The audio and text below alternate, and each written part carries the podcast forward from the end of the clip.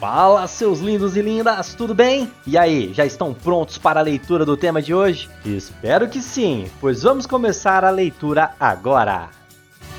Você está ouvindo Redação Cast, o podcast para quem quer uma redação nota mil. Proposta de redação. A partir da leitura dos textos motivadores seguintes e com base nos conhecimentos construídos ao longo de sua formação, redija texto dissertativo argumentativo em norma padrão da língua portuguesa sobre o tema: Os percalços no combate à falta de representatividade feminina na política brasileira. Apresente proposta de intervenção que respeite os direitos humanos. Selecione, organize e relacione de forma coerente e coesa argumentos e fatos para a defesa de seu ponto ponto de vista. Texto 1. Levantamento do Instituto Brasileiro de Geografia e Estatística, IBGE, mostra que as mulheres são maioria na população brasileira. No entanto, essa proporção não é refletida na política nacional. Segundo dados da Pesquisa Nacional por Amostra de Domicílios Contínua, PNAD Contínua, de 2019, a população brasileira era composta por 48,2% de homens e 51,8% de mulheres. No último domingo, 2 de outubro de 2020, 2022, porém, 91 mulheres foram eleitas a deputadas federais. Esse número representa 17,7% do total de 513 parlamentares. Para especialistas, esses dados refletem a desigualdade entre homens e mulheres no Brasil. Mesmo assim, segundo a cientista política Denilde Rose Hacker, neste ano a representatividade feminina na Câmara aumentou, passando de 77 para 91, alta de 18,2%.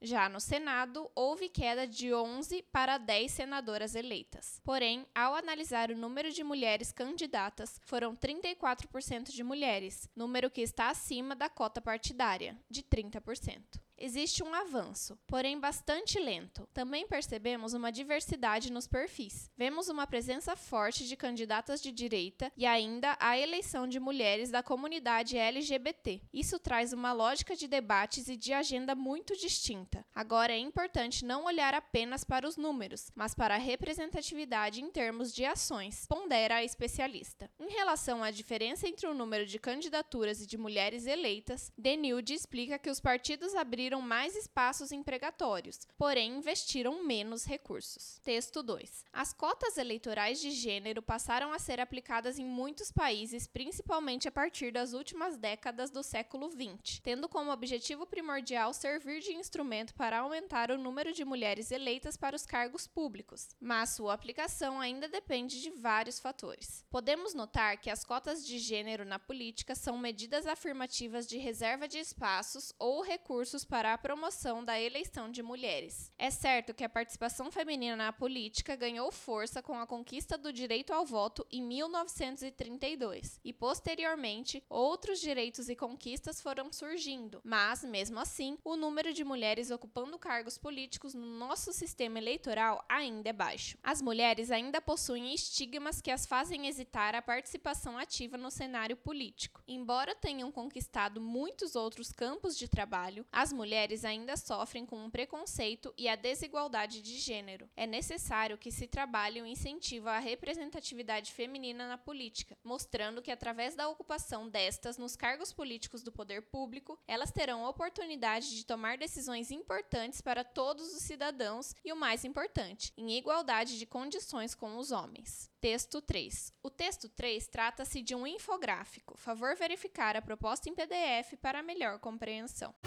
Esse conteúdo é um oferecimento da Corrija-me, a plataforma preferida no ensino de redação.